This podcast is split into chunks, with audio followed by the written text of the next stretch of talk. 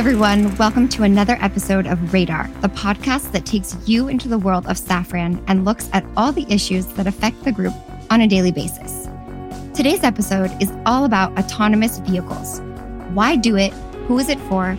And what opportunities do these new mobilities represent for Safran? And we have two guests here with us today to help us answer these and even more questions. I am pleased to welcome to the podcast Camille Chapdelaine, research engineer in machine learning and computer vision at Safran Tech. No. And Géraud Allard, innovation program manager at Safran Electronics and Defense. Hello. So sit back, relax, and enjoy this new episode of Radar. Hello, Camille. Hello, Géraud. Welcome to the podcast. Hi. Hello. So, the automotive industry brought us the idea of increasingly autonomous vehicles with increasingly sophisticated driver assistance. Safran is interested and innovating in this field. Géraud, can you tell us why? What led Safran to get involved in this field? Well, it all started in 2013. We initiated discussions with the uh, automotive supplier Valeo on the future of um, transportation industry and the new mobility solutions. 10 years ago, the car industry was already in the way to providing more autonomy for mainly two reasons to provide with easier driving experience and also to uh, increase safety of the drivers.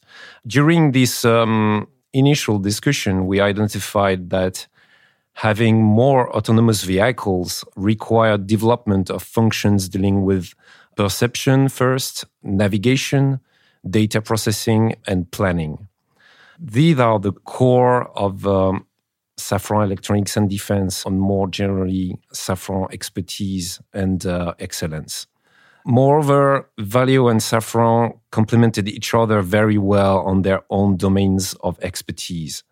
So Valeo and Safran decided to set up a partnership, first to join forces and also to study new mobility domain, first in the car industry for Valeo and for defense aspects and uh, higher aeronautics domains for Safran. We actually built projects together uh, French projects as well as European projects in order to fund this study. The main aim was to understand the needs and the challenges behind these new mobility solutions, to um, identify industrial and commercial positioning, but also to demonstrate the relevance of our expertise uh, through large demonstrators developments. Great. So you talk about more autonomous mobility what are the technical challenges for Safran and how exactly does it work? Well, we usually use this term of uh, autonomous platform and we have to define what's behind this term. The um, generic term of platform is here to indicate that the challenges address either land platforms like cars or defense robots, aerial platforms like civilian aircrafts or drones, but also naval platforms or space platforms. We want this platform to be more autonomous for several reasons. I've mentioned it before. Easier driving operation, increased safety, and also, especially for airlines, lower operating costs. If we talk about defense now, the main challenge for defense is for the robot to conduct specific tasks while keeping the soldiers away from very critical or dangerous situations. Another challenge for defense application is to increase the capacity by deploying a large amount of land or aerial platforms. So now, if we come back to the platform definition and the technical challenges, in order to understand what are these technical challenges, let's make a quick analogy between platform and human being or human body. As a human platform, we have uh, our body, our arms and legs and muscles, uh, allowing us to move. We have an heart, which is our engine. And in order to move in every situation, we need to analyze on our environment and understand it. To do so, we use our senses, for example, our eyes, but also our inner ear to locate and guide ourselves in space. We need to um, analyze all the data we have collected, which is performed by our brain. And um, basically, it's our own central computing unit so that we can build an environment representation and compute a path to follow when we want to move. So, going back to the uh, robotic platforms or aerial platforms, what we need to provide this platform with is basically perception, localization, environment analysis, and path planning. So, basically, we need to provide eyes for perception, we need to provide with inner ear for the platform being able to guide and locate itself. And we need to provide brain to uh, analyze and interpret data. So here you can recognize the main Safran electronics and defense and Safran domains of expertise and excellence. Optronics for perception, geolocalization and inertial navigation for guiding and localization, but also electronics and embedded softwares for all the central computing operations. We can see here how relevant it is for uh, Safran to be involved in these new mobility topics. And then from this, the main objective is to find the best opportunities in either defense or aeronautical domain in order to build our own strategy and to develop our uh, competitiveness. Thank you, Géraud. That's a great example and really paints a picture of how sophisticated it is and everything that goes into it. Camille, I'd like to turn to you now. Géraud mentioned that you started working with Valeo in 2013. Can you tell us about what has happened in the field of autonomous mobility in these last 10 years? Uh, yes. As uh, said, in 2013, uh, Safran already had uh, key skills in autonomy, skills in perception, navigation, and onboard the electronics. The idea was to keep being excellent uh, in uh, these fields. For this purpose, uh, we have relied on two major tools for collaboration with uh, Valeo. First, an international chair held by Mines Paris Engineering School, and second, a chair laboratory located at Safran Corporate Research Center in Magny-les-Hameaux, which later opened to other partnership and startups. Our work in uh, research and technology since uh, 2013 focused on uh, several fields, like uh, learning techniques uh, to analyze uh, land and air scenario, securing depth estimation function for monocular estimation, integration and testing of a comprehensive autonomous chain with Valeo, and also advanced uh, hybrid uh, navigation techniques. Actually, our cooperation with uh, Valeo has been a great success. We have a complementary know-how and uh, the co-localization of our teams was uh, a really good idea to create uh, synergies. On the other hand, uh, Safran has also uh, developed uh, its skills uh, for uh, securing uh, AI function, so artificial intelligence function, which are at the heart of our current perception function. So, so much has been happening in the last 10 years. Can you also talk about these new mobilities in the field of aeronautics? Yes. Actually, uh, several Safran companies are involved in this uh, new mobility solution. Of course, uh, Safran Electronics and Defense, but also uh, Safran Electrical and Power for the hybrid electric chain. For the automation of a new aviation solution, our strategy has been uh, very simple.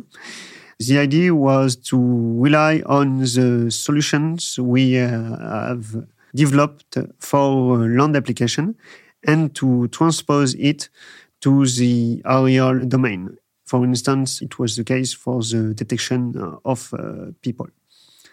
For uh, aviation, uh, the automation has several advantages for its uh, three subsectors. For general aviation, it brings uh, pilot assistance and simplified and more accessible uh, control. For commercial aviation, we can have a smaller crew. And for drones, we can have uh, fewer pilots. And uh, for these pilots, reduced workload to uh, perform their mission.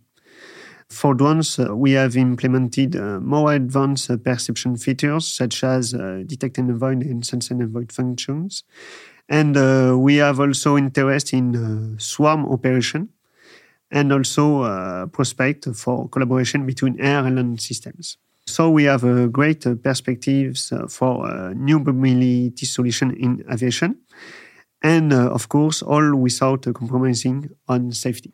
Right. Safety and efficiency sounds great. And just as a quick reminder for our listeners, we did publish an episode of Radar about some of these new mobilities in 2022. So if you're interested, you can check that out wherever you get your podcasts. Géraud, turning back to you now, do you think you could tell us about the concrete projects that Safran has been working on? What autonomous vehicles are on the road today, for example, either in your research centers or in the field? Yes, sure. First, as I mentioned earlier, at the very beginning, the aim was to work on very large demonstrators.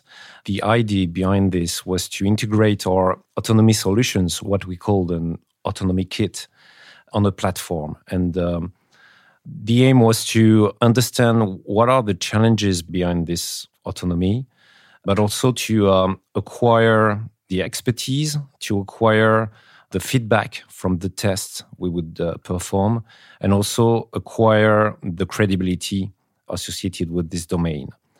Thanks to the partnership we had with Valeo, we initiated uh, first projects in order to um, quickly develop our first autonomy functions and also integrate and test these functions on vehicles. In order to cover also the specific requirements from the defense domain, we also started the development of an um, off-road platform, an off-road demonstrator, which was defense oriented. And we called this vehicle the e-rider vehicle. It was developed with a partner in France, a small company with the expertise on development of such platform. This e-rider platform, which is a 1.2 tons platform, became our reference platform for all the defense development and all the integration we have performed. Then, in order to found our ambition, we had to identify opportunities of funded projects and build the uh, associated offers.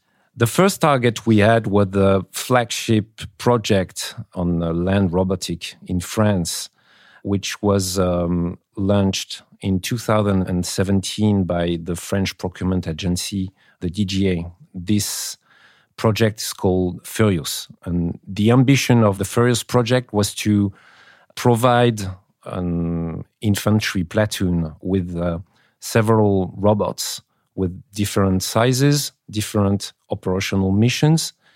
And um, the goal was for the French army to evaluate the um, operational gain of such equipments.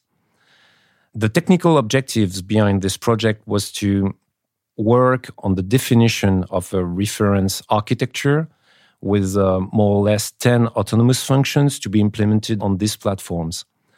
At the end of the day, the goal was to define and develop an autonomy kit, both hardware and software, which is modular and platform agnostic. Safran Electronics and Defense won this competition. The first phase of the project ended in 2021 with the successful test trials conducted in a realistic operational environment. And the second phase started in 2022 and um, it's supposed to address more complex environment and to uh, conduct tests in operational fields very close to operational soldier conditions. This first project allows uh, Safran Electronics and Defense to develop our expertise on this domain, also to acquire the credibility with um, our customer, French DGA, also the army staff, but also with all the industrial and academic ecosystem. What we also achieved with this project is to formalize our ambition and be able to be recognized as the main actor in France on the robotics for defense.